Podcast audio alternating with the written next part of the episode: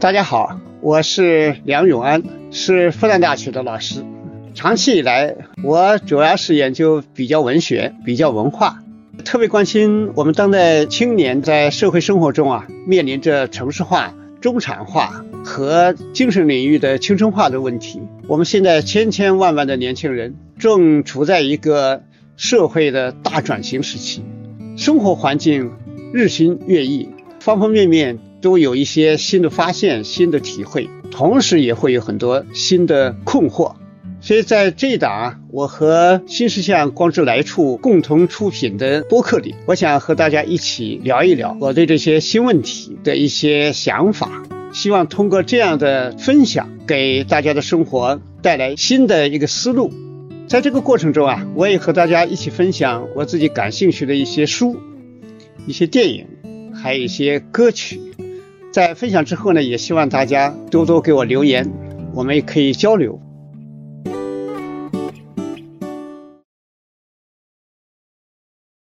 大家好，我是梁永安，今天非常的高兴跟大家一起来聊一聊法国作家维克多·雨果的著名小说《悲惨世界》。为什么要谈这本小说呢？有好几个原因。首先一个原因呢是上个星期，复旦大学出版社啊，他给我送了，呃，就是《悲惨世界》的新译本。这个译本呢是由郑克鲁教授翻译的，他呢是毕生致力于翻译法国文学，呃，一共翻译了大概有一千六百多万字的关于法国文学和。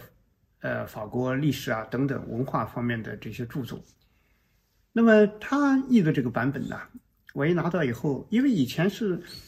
作为雨果的代表作，那是看过的，但是一拿到这个译本呢，就哎呀，心里就有一种很大的一个渴望，就再读一下。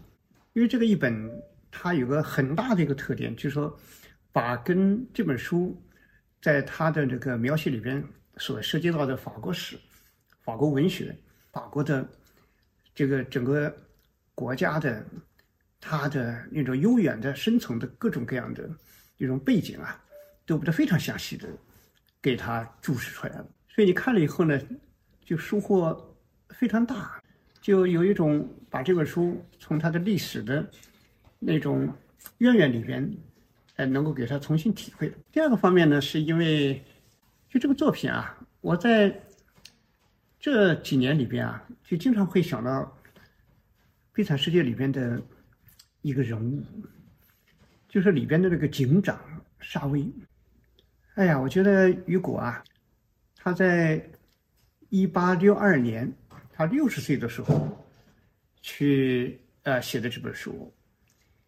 就这个时候呢，我觉得一个人跟他三十岁写的，你比如说他一九一八三一年出版的这个。巴黎圣母院。我们知道雨果是一八零二年出生的，所以他在这个一八三一年出版《巴黎圣母院》的时候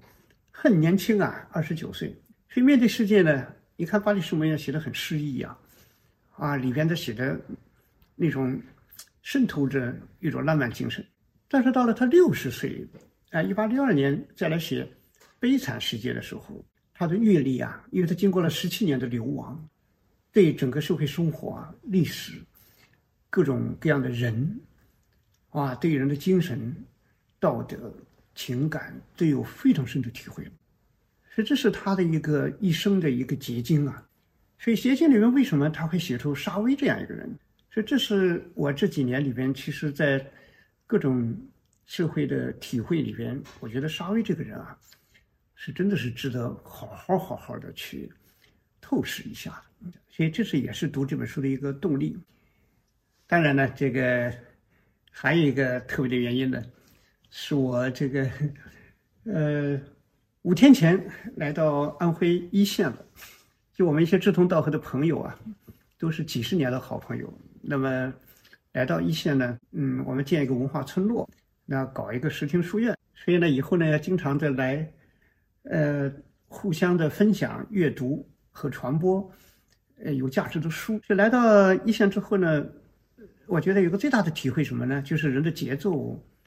变了，很多东西在还原。就从上海这么一个现代化大城市，啊，系统非常复杂，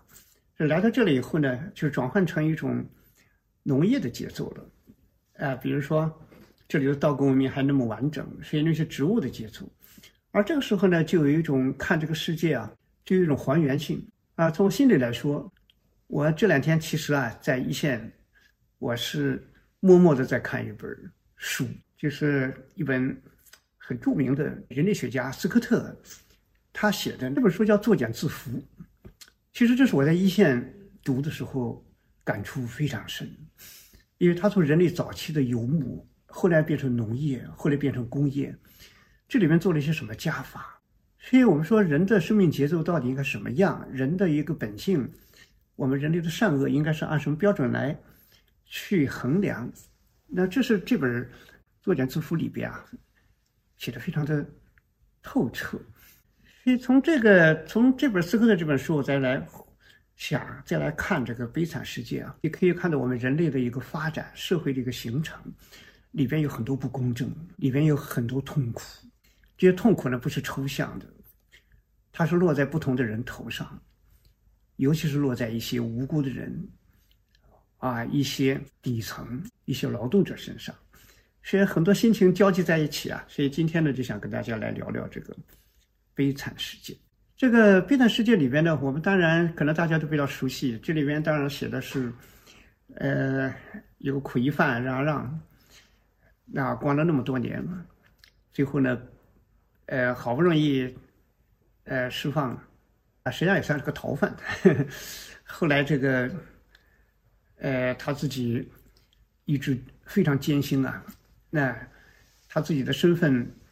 呃，他也不敢彻底暴露。但是呢，他后来你看，在社会生活里边，看起来还过得，哎，还挺正常、挺如意的样子。但是那个警官沙威啊，就看出来他这个人，哎，似曾相识，是一个他作为一个警察，实际上是一个什么呢？就是像个刑警，就是他在他的阳光里边，他能仔细的分辨出这个让让身上可疑之处。所以他一直在搜集他的罪证，一直想把他的真实身份给他暴露出来。所以就这么一个里面呢，当然让让后来啊也收养过孤女，啊最后呢也经历了很多心酸的。这个故事大家可能还是比较熟悉的，也有非常拍的很好的这个电影。就是在这个里面呢，其实我就想。就有一个很非常尖锐的问题。首先一个问题呢，就是让让是不是罪犯？这是这本书的一个特别关键的部分。让让是为什么他犯的是偷窃罪？就是因为他的姐姐家里有六七个孩子，都饿得过不下去。过不下去的时候怎么办呢？啊，他不得不不能看着他们饿死，所以偷了几个面包，结果一下子被判苦役。我们今天觉得难以想象啊。就这么一个小小的一个所谓的小罪，怎么判了几十年的苦役？但是我们还原到历史就知道，十八世纪啊那个时候，你说法国、英国、欧洲，它发生了什么呢？尤其是工业革命之后，圈地运动，像英国圈地运动，啊，发展这种大的工商业。那么这个过程里边呢，很多农民呢。就开始流动，啊，有的是，呃，无法容身呐，在原来的乡村，没有土地了，进城去做各种苦工。那么还有那种流离失所的儿童等等，是社会出现了大量的不稳定，大量的流民。所以这时候呢，欧洲的那个整个来说啊，法律就严苛起来了。你说我们现在看到的这些案子。你说当时法国有个儿童，就偷了个汤勺，判处绞刑。你说当时英国人规定，四十先令，你偷了四十先令的东西，那就是绞刑啊，那就是死刑。你晚上把脸涂黑了，想搞笑，外面走路想吓唬人，那马上也是死刑。所以这个当时呢，为了维护这个统治者、贵族和资本家，所以整个社会呢，对这个底层的残酷的这个这样的一种以法律的面目出现的啊，这样的残酷的管理，所以让让这种人呢，那就是这么一个小小的，为了孩子活命，就一家伙一个小小小的几个面包的问题，就一下子判了那么长时间徒刑。所以雨果在写的时候啊，我觉得雨果。他是饱含着一种深情的。就雨果在你说法国大革命的时候，他说的著名的话，在绝对的革命之上，还有绝对的人道主义。就世界上的一切价值，我们要维护的是什么呢？啊，维护的是生命的尊严、生命的价值。所以这也是他写这个《悲惨世界》的时候，把这个问题呢就更加深化了。所以这个小说，首先一点就是这个。他表面上是个苦役犯，是个罪犯，实际上是最无辜的人。所以这个小说呢，一开始那个他出来的第一天，后来不是在那个神父家里投诉，人家留宿让他给他温暖的住下，结果他第二天离开的时候，把他家的银烛台给偷走了。结果后来呢，在路上被警察逮住，哎，把他。捉回那个神父家，让神父指认就行了。只只要神父说是他偷的，那就不得了了，那可能头绞刑都有可能。哎，但是神父说这是我送给他的，所以我们很感动这个细节。这个神父啊，真正是一种怜悯。但是实际上呢，我们仔细读啊，也不能说这个神父是个巨大的怜悯，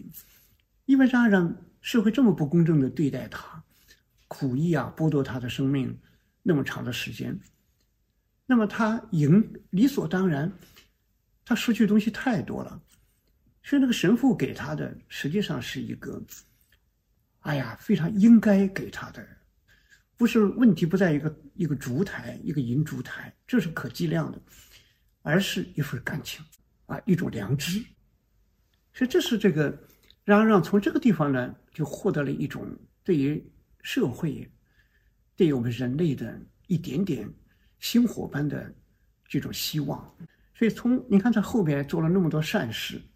所以你看这个人，我们说雨果，雨果其实我看《悲惨世界》，我觉得他是一边叹息一边在写。呃，我记得是十年前吧，去巴黎的时候，专门去看了雨果故居，啊，他住的地方呢，其实还是很雅致的，在一个大的庭院，四面有黄色的房子。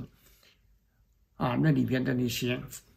哎，整个居家的环境并不宽敞，不是那种庄园啊什么的，那就是一个很紧凑的一个很适合写作的，啊，充满了有很多书的一个居所。那么，如果在这个时候，他在生活里边，我就可以想象他写作的时候，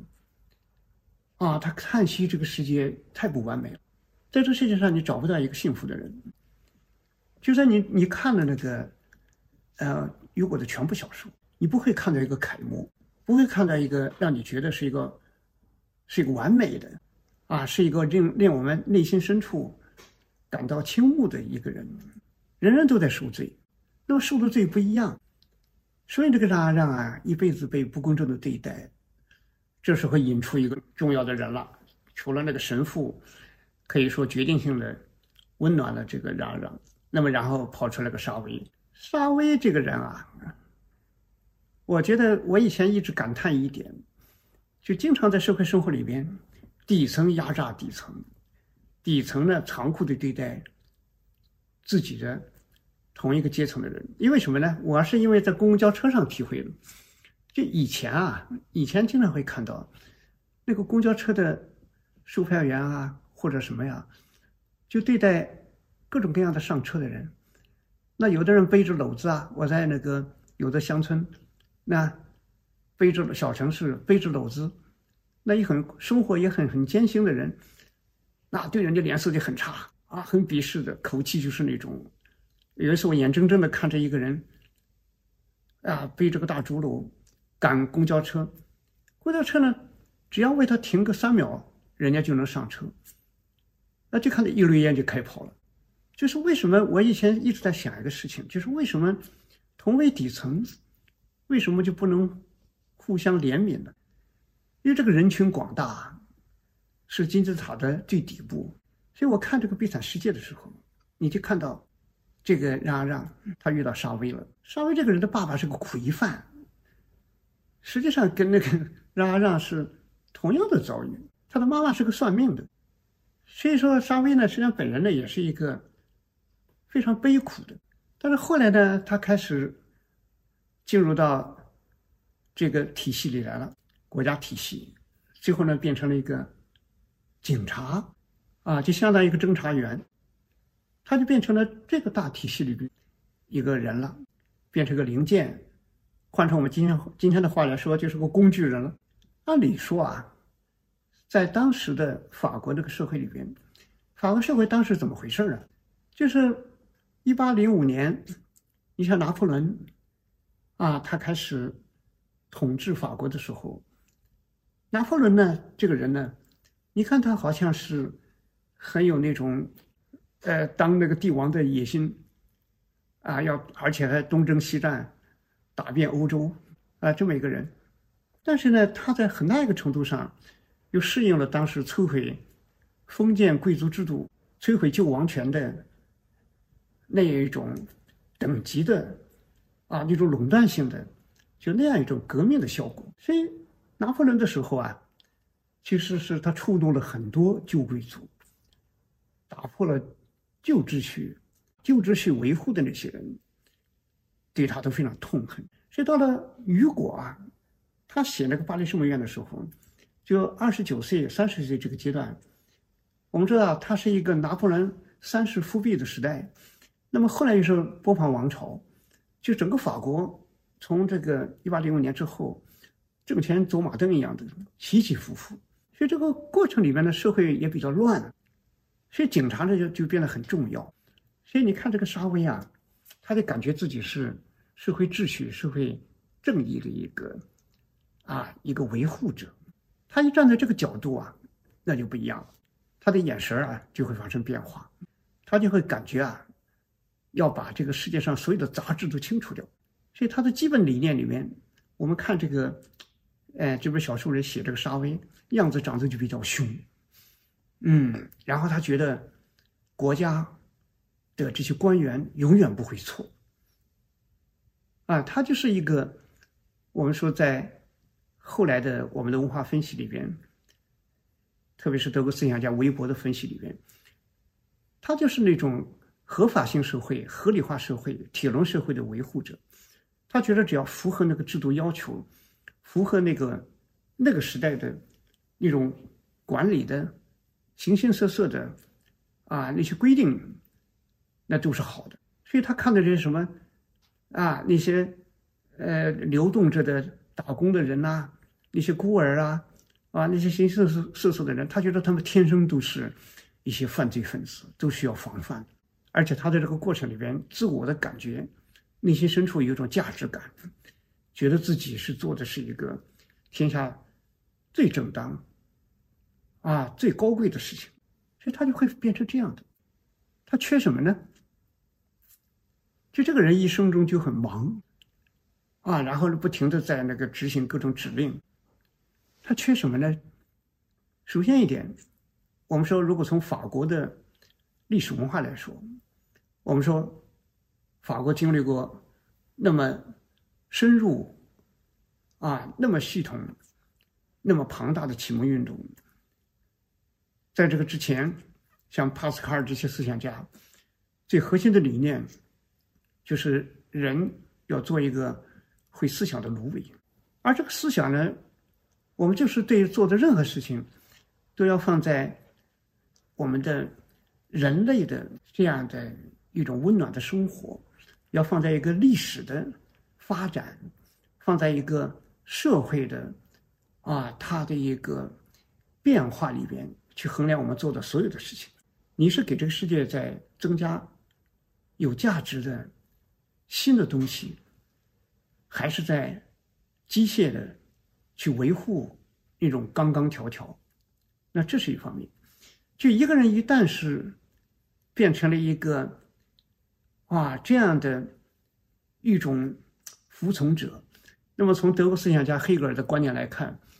他就会变成一个什么呢？就充满了奴隶意识的人，他就会去盲目的执行。用也是用黑格尔的话来说，他就是一个什么呢？他就是一个自在的存在，啊，就是他是一个就像一个植物，没有一个理性的。但这个带来一个什么后果呢？就带来了一个自己简单的认为自己很合理、很正义，那么同城的情感就发生扭曲，就会对人类、对社会缺乏温暖，因为他只有一个东西了，他只有这个一个像刀片一样锋利的标准了。他没有把这个世界看成活生生的人生活着的世界，看不到人间的甜酸苦辣，啊，看不到我们每个人他的生存都有复杂的啊这样一种来路，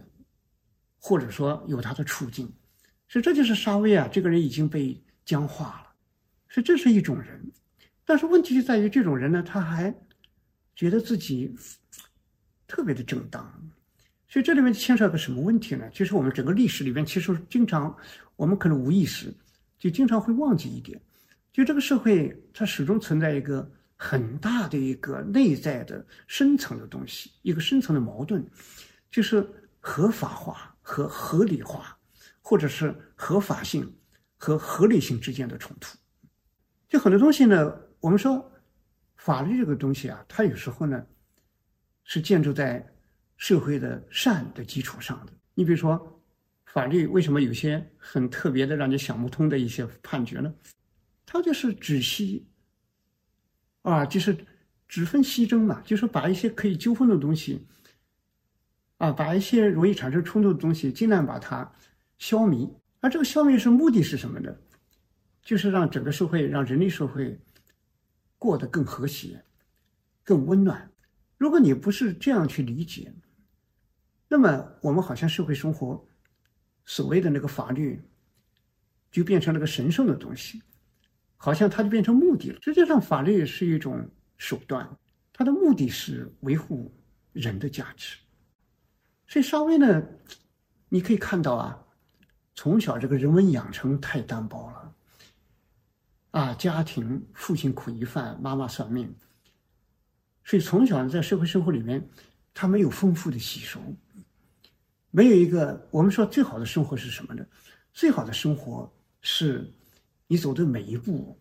然后都有一个反思的片刻。这个反思的片刻呢，不是说，你看我们今天社会生活里面，好多人也在如饥似渴的读书，看微信，啊，看抖音，啊，甚至看豆瓣，看什么。然后一看到心里一亮啊，太好了，哇，这个金句来了，啊，一看，哎呦，这个道理我我明白了。但这个其实也不是个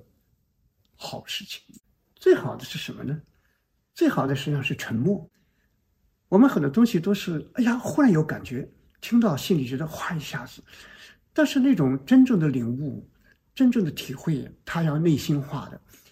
就有一个默然，有一个沉默，有一个静默。然后呢，里面呢就有一个消化、渗透，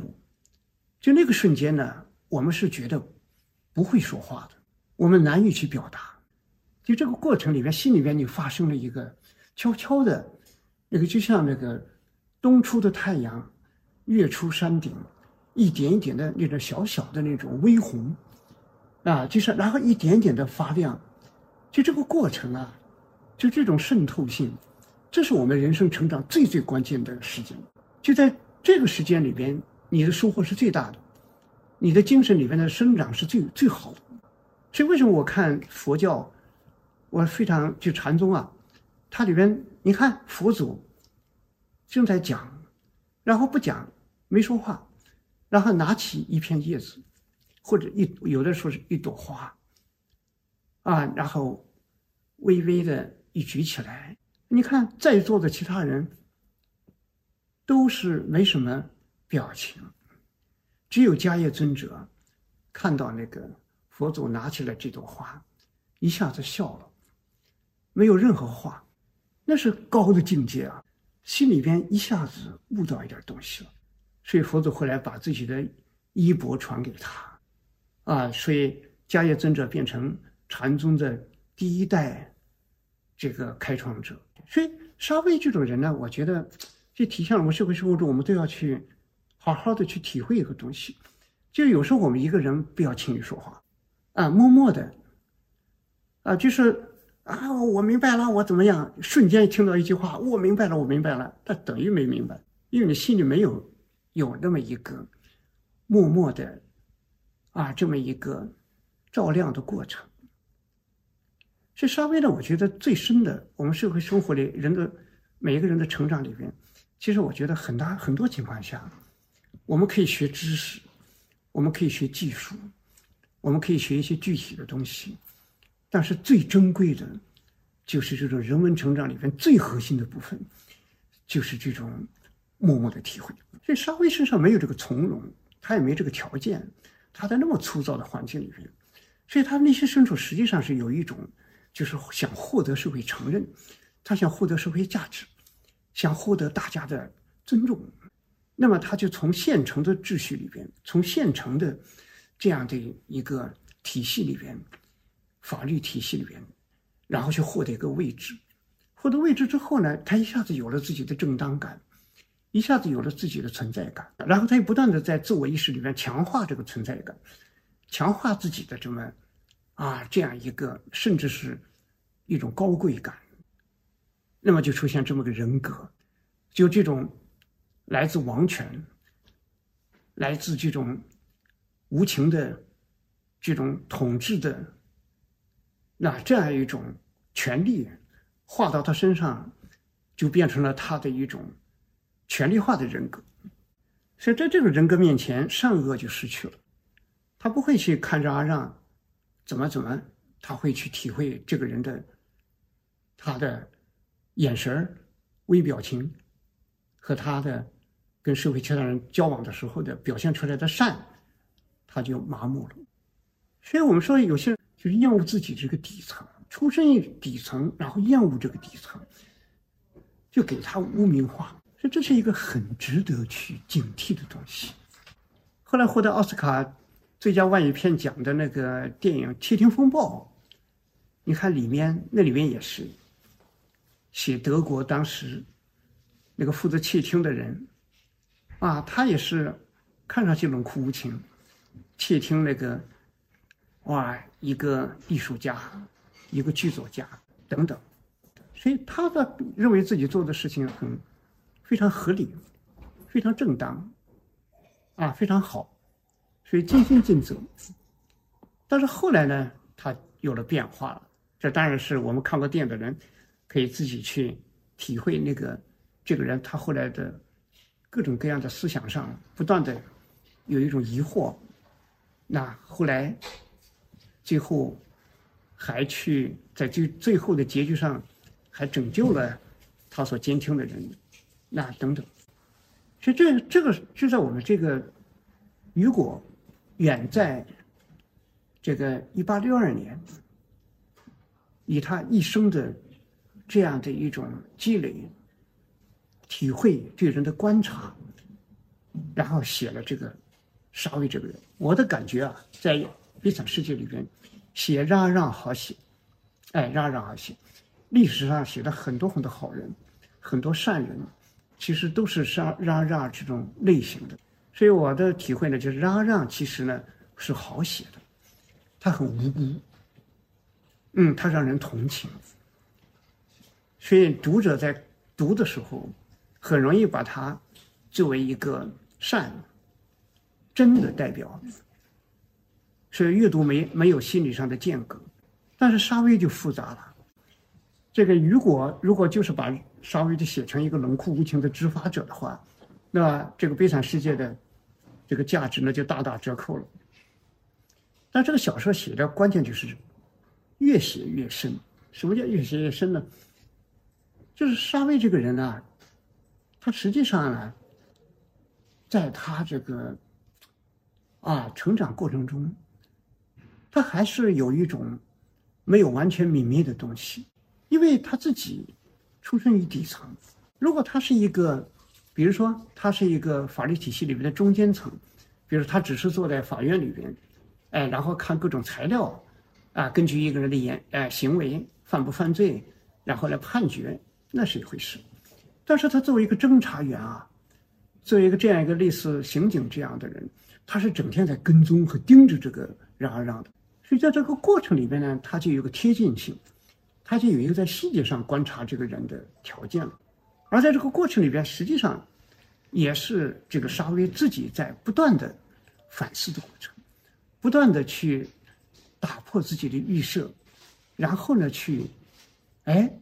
在逻辑上越来越不自洽了，就是他越来越有一种冲突了。他觉得他自己脑子里的罪犯，那么逻辑延伸出去，那么他的细节，那么就应该充满了这种哎邪恶，充满了残酷。但是他所看到的东西跟他原来的这个预设，或者跟他原来这个想象，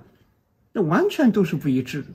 所以这这个时候呢，让啊让就越就是这个让啊让呢，你看他最后又是救助科赛特啊，又是救助什么啊？对那个就是卖了把两个牙齿都敲掉去卖的这么悲惨的妓女啊，和他们的孩子啊啊，就是像啊方汀啊科科科赛特等等，他越看越觉得。哎，做一个最最基本的人性的这种内心深处的感知上，越来越融化。但是融化的话就有个问题了，他自己跟自己的直属，跟自己的那个，哎，身份那就对立起来了。那这时候怎么办呢？所以这就是很有意思了。呃，这个这个东西呢就是矛盾。实际上我们要写到一个大的问题了，就是在雨果在这里写了个很大的问题。我们每个人生活在这个世界上都是矛盾的，这个沙威身上其实就把矛盾尖锐化了。我们读到这个地方的时候，你会发现，我们人每个人身上都有一点沙威的影子。为什么这么说呢？就说这就牵扯到社会的构成。现在这个社会变化里面呢，它需要一种秩序，要不然人类社会是没法延续。啊，你比如说，原来是游猎时代。游猎时代的时候呢，它有个特点呢，人到处跑，追野兽，啊，哪里可以打打到东西往哪跑。所以那个时候呢，游猎时代为什么很难建立起一个大规模比较大一点的那种社会，或者是大的部族，更不用说建立起大的国家。为什么难呢？因为人是分散的。那么后来呢，农业社会。农业社会表面上，我们在学历史的人都觉得，我们都学过历史，都觉得农业社会是个进步啊，啊，它是有了定居啦，有了工作啊，有了新的技术啊，等等。那其实呢，我们要知道，农业社会跟游牧、跟那个游猎的时代，其实在有些方面呢，又是人的一个被束缚的时代。什么叫束缚？因为你就要跟着这个你所种的东西走了，你要按照它的生长规律。你要种麦子，种麦子播种，春天要播种，要选种，要耕种，要要灌溉，要一系列事情。所以人们就不能随心所欲了。但是呢，为什么这个农业社会会发展起来？因为从这个统治者角度看，他非常需要农业社会，因为农业它跟那个。打猎的不一样，或者跟采集不一样，哎，就是你人口越来越多的话，它的就是生产能力大，剩余产品就多，就可以供养很多官僚、国王和军队，还可以建设一些大的东西。所以这个就是这个生活啊，这个社会的构成里边就越来越大了，越来越复杂了，人越来越多了，那么人的自由也就越来越少了，那么就需要很多维护这个。管理的人，维护这个体系的人，那就会出现。所以后来我们说，你说很多人它变成一个，比如说在古代，你说这个中东伊拉克这一带，你看我们现在挖掘出来人类社会比较早的一个那种原始国家形成吧，那个地方是比较早的。你看那些，哎，刻做那个器形文字啊，啊，还有做沙纸草的，啊，沙草纸的。那么还有形形色色的分工就出来了，所以这个过程里面的每个人的职责，特别是当兵的，还做法律的，慢慢都出来了，啊，为那种王权服务的各种各样的，所以这么一分工啊，就有个问题了嘛。你到底在维护什么？你在为为谁服务？这个东西啊，有时候你就很难去想清楚的。所以社会生活有时候就出现这个问题，就会觉得我干好我这份工作就行，别问它的价值，啊，也别问它的什么道德价值，啊，他的这种啊，就是人的情感价值都别问了，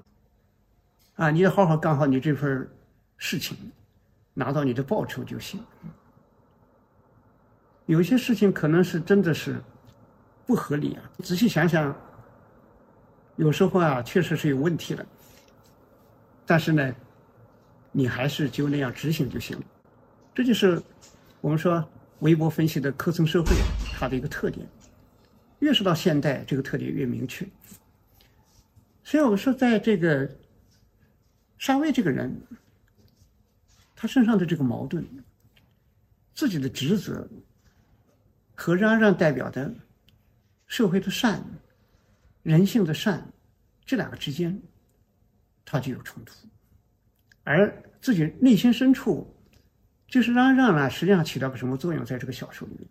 就是唤醒这个沙威，唤醒他的那种朴素的东西，内心的那个那种最原真的那个情感。所以沙威呢，后来在这个过程里边，让让呢，一下子让他看到了。自己的不合理，自己的合法，但是自己不合理，他身上的那个就是合理性和合法性的冲突，在他身上就爆发了。就社会生活中很多东西啊，啊很合法，但有时候不合理，因为这个理这个东西因人而异，啊人的需求、人的愿望、人的动机、人的习惯。那他是有时候是是不合理，是从他个人来说很合理，从他家庭来说很合理，甚至从他一个村庄来说很合理，但是放在更广的地方，有时候会变得不合法了。所以你看，沙威后来通过跟让让的这个关系里边，他自己没法解释自己了，也没有也没办法去给自己寻找到一个合理性了，那怎么办呢？很痛苦。这个不是他个人能解决的，这个也不是他自己能够想通的，所以你看这个后来这个沙威怎么办呢？他最后决定，你看他最后逮到这个让让，他能够确认他的逃犯身份了，但是这个时候呢，沙威你看干了一件我们让我们很震惊的事情，他把这个给让让戴的手铐解下来戴在自己身上，自己手上，然后自己就。投水自尽了。为什么投水自尽？因为他活着比死了还痛苦，他完全没法解开这个死结，所以他这样的实际上来说，其实是他是对他的良知的一种表达，实际上是他对生活的一个回答。我们知道，每个人要去解决自己身上的这种冲突，不是说随时随地都能做到的。这需要一定的社会条件，需要一定的文化和历史的发展的，需要整个社会的进步的。沙威一个人，他不可能去解决这些问题，因此呢，他也无法去消除自己的这种巨大的痛苦，所以最后你看他投水自杀了。所以这个问题啊，在如果是比稍微更高的阶层。通过理性，就我们社会生活中其实经常有这个事情，就想想，尽管我做这个事情，自己内心深处也不愿意，但是呢，从理性角度考虑，从整个社会的生存，那么也能想通。你看最著名的，就是那个美国南北战争之前，那个黑奴斯科特，斯科特的那个案子，他什么案子呢？他原来在美国南方蓄奴州。就有奴隶的州，奴隶制合法的州，啊，原来在密西西密西西比那边，后来他跟着主人呢去了北方，去了北方之后呢，按照北方是自由州，是没有奴隶制的，所以他的身份就变成自由民。后来呢，主人又把他带回了南方，又回到奴隶制，结果他又变成奴隶了，主人的姐姐还把他卖给别人。转卖。后来你看这个斯科特，后来他就向那个州法院去起诉，说他去过北方，变成自由民了，他不能再恢复黑人的那个奴隶的身份了。结果州法院驳斥了他，啊，说他还是个奴隶。后来他也打官司，一直打到美国联邦法院最高法官。你说这个官司打了很长时间啊？你看到最后九个大法官，由那个最资深的那个大法官写的判决词，这个判决词写的很厚啊。你看那个判决词，什么结论？他的结论是什么呢？你这个斯科特，你的那个最大的依据是美国宪法，就是人生而平等，啊，天赋人权。但是，美国宪法在他建国时候的时候定这个宪法的时候，那个人是指的是谁呢？指的是殖民者。奴隶黑奴是什么？黑奴是财产，不是人。所以你拿这个宪法来为自己争权利，在逻辑上严格的按照美国建国宪法的那个条文。来逻辑推演，你是站不住脚的。所以那个斯科特最后还是个奴隶啊！这个是直接就推动了美国爆发南北战争，就知道通过法律来解放黑奴、推翻奴隶制是不可能的。但是我们最可悲的是什么呢？就这个大法官呐，就执笔写这个判决的判决书的大法官，他是完全支持解放黑奴的。他是特别痛恨奴隶制的，啊，他是完全的，啊，要希望这个像斯科特这些，还有其他所有的奴黑奴，都能够获得平等和自由的。那他为什么不能写一个啊让斯科特自由的判决呢？他忠于职守，忠于宪法，因为这个宪法按照他最资深的、最严格的。啊，然后呢，最精确的推论，按他的逻辑推出来，奴隶不是人，是财产的结论，那就只能这么判决。那我们今天再想想，怎么不干脆怎么不辞职呢？干脆法官不当了，啊，宣布那个奴隶不是奴隶，他自由，他可以自由，然后愤然辞职。但是不是，那他还是很理性。我们今天啊，其实很多人呢。我觉得真的是缺一个什么呢？就是我们可能有时候就像黑格尔讲，黑格尔哲学里面有一个特别让很多人自我解释的东西，就是一切存在的都是合理的。那么这么一来的话，我们就心里就坦然了，哎，我们就不会像沙威这样去自杀了，啊，所以从这个意义上说，其实雨果为什么他要写写这个沙威？其实包含着一种，包括启蒙主义，包括人道主义，包括一种人的价值的这样一种非常痛切的呼吁。他希望人走出工具人的思维，能够有普天下的怜悯，啊，能够有在绝对的革命之上的绝对的人道主义。所以这就是诗意，这就是一种超超越我们。在社会里边的那种单纯的法律思维、单纯的所谓合理性思维的，那这样一种对于我们人类一种未来的啊欲求，所以这是雨果的伟大。所以从这个意义上说，我觉得我们今天的每一个人，比如说你要去考公啊，你要去做任何一个工作，其实都非常值得读一读这本《悲惨世界》。啊，你的你如果是去找一个稳定工作，只是为了让自己获得一个啊可期的人生，你可能就是一个不觉醒的少女。我觉得我们任何人啊，尤其是像这个从事公共工作的人，你做的是公共事务啊，你要有公众之心。所以我在复旦大学经常会回想起我们那个时候。上海这个爱国运动的时候，你看这个复旦学生组团，然后去南京，啊，去请愿，啊，要讲达到这个帝国主义，结果后来呢，你看，啊，孙中山先生给复旦学生题词，那个题词我觉得是特别特别的珍贵，就是“天下为公”啊。所以你现在，你作为一个做公共事务的人，有没有“天下为公”的思想？换我们的古话，古代圣贤的话来说，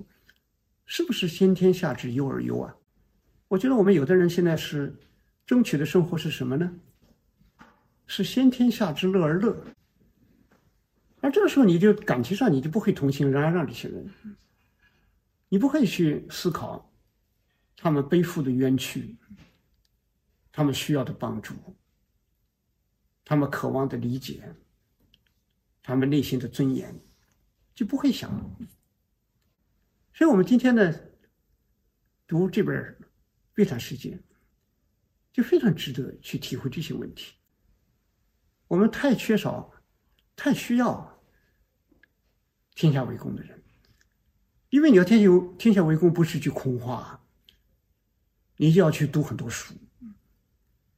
关于社会发展，关于人类发展。因为你内心深处就有太多的疑惑，太多的需要给自己不断拓展的，让自己获得一个真正的能理解历史、理解社会、能理解人的需求、能理解社会那些劳动者的那这样一个最基本的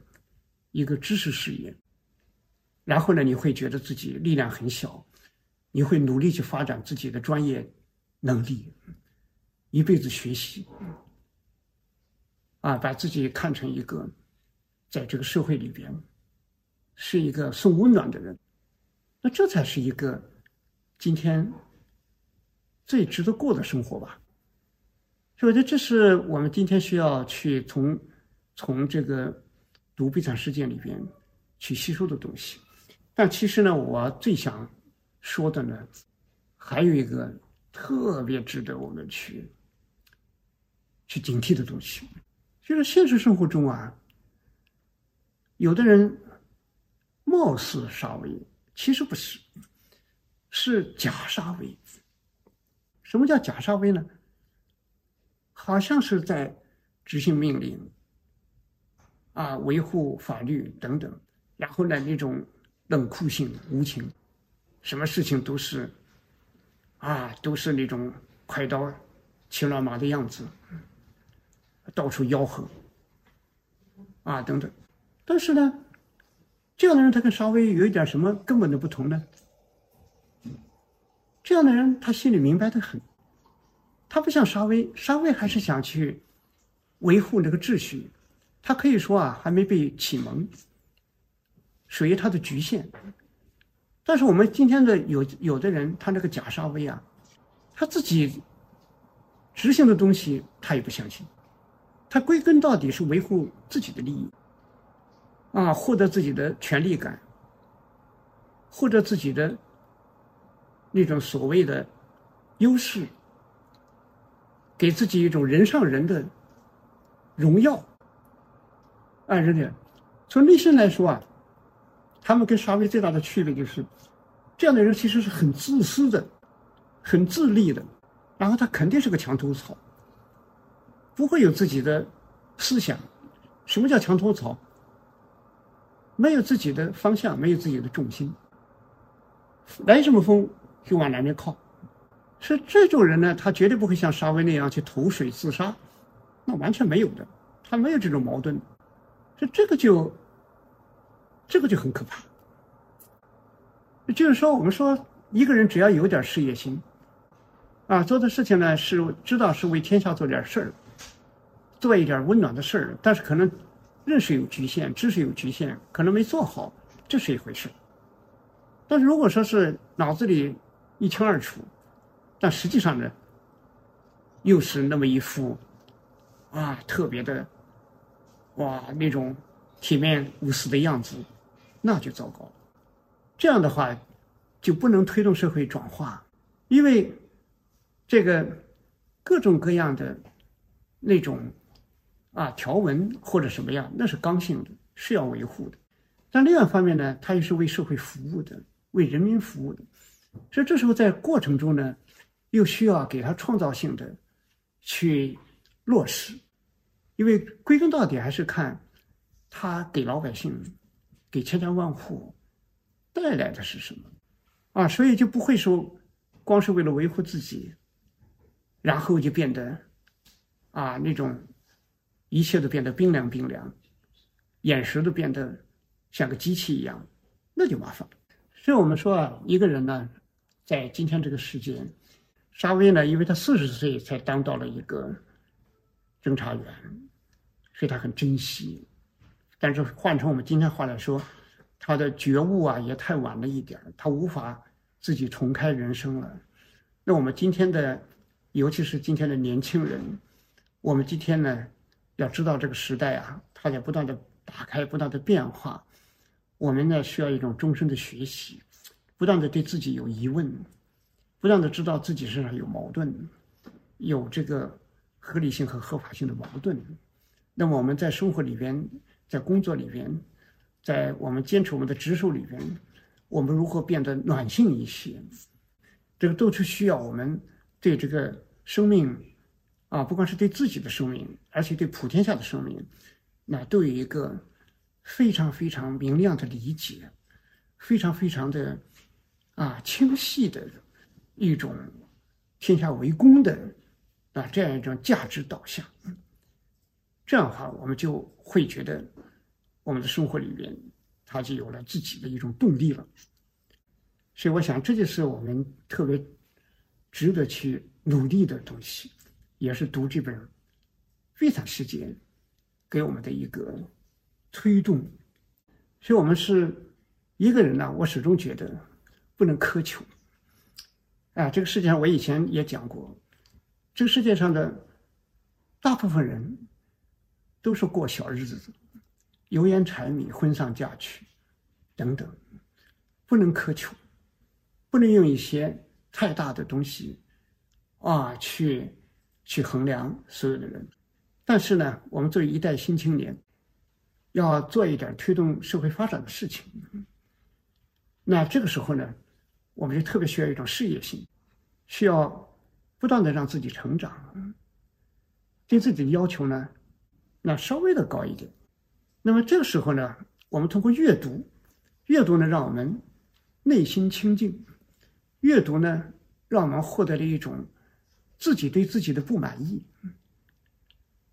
啊，让自己有点坐卧不宁。让自己原来习以为常的东西变得有一点难以解释了。我觉得这样的话，一个年轻人活的就非常有质量啊，非常的有一种真正能够去进行啊去做公共事务的这个最基本的素质。所以也是为了这个问题啊，所以我呃和。新世相的光之来处也合作过一门就工作之苦的课程，其实这里面也是牵涉很多这方面的问题，就希望和我们的青年朋友们一起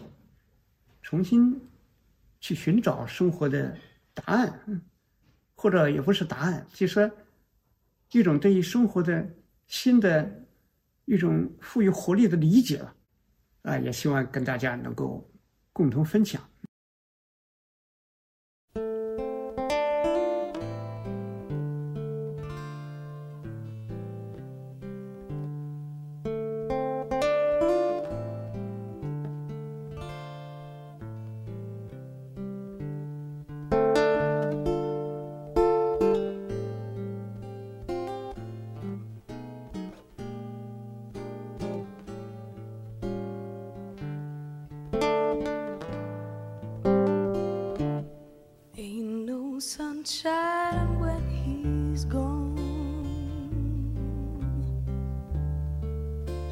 Not warm when he's away.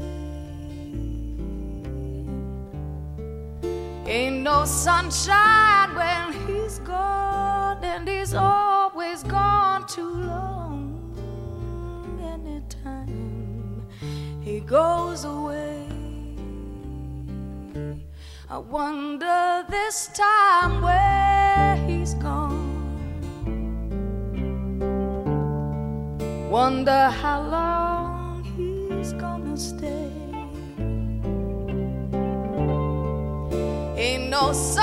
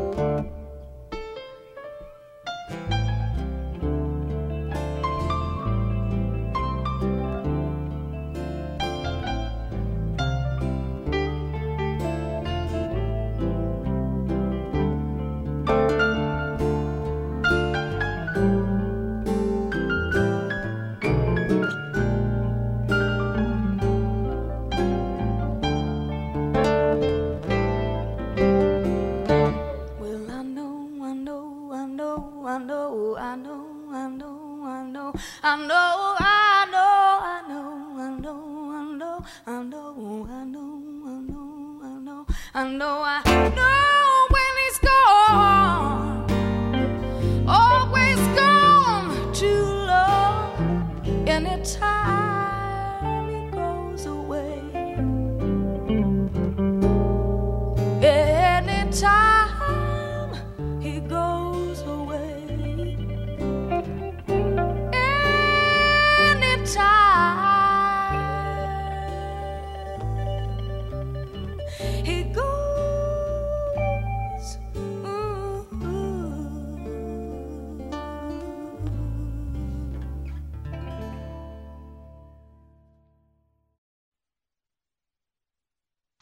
最近，我与新石像光之来处合作了一门“工作之苦”的课程，聚焦这个时代工作的一些新问题，希望能和年轻人在一起，寻找重新建设生活的答案。课程有三十节，如果大家对课程感兴趣，可以搜索“光之来处”公众号去看看。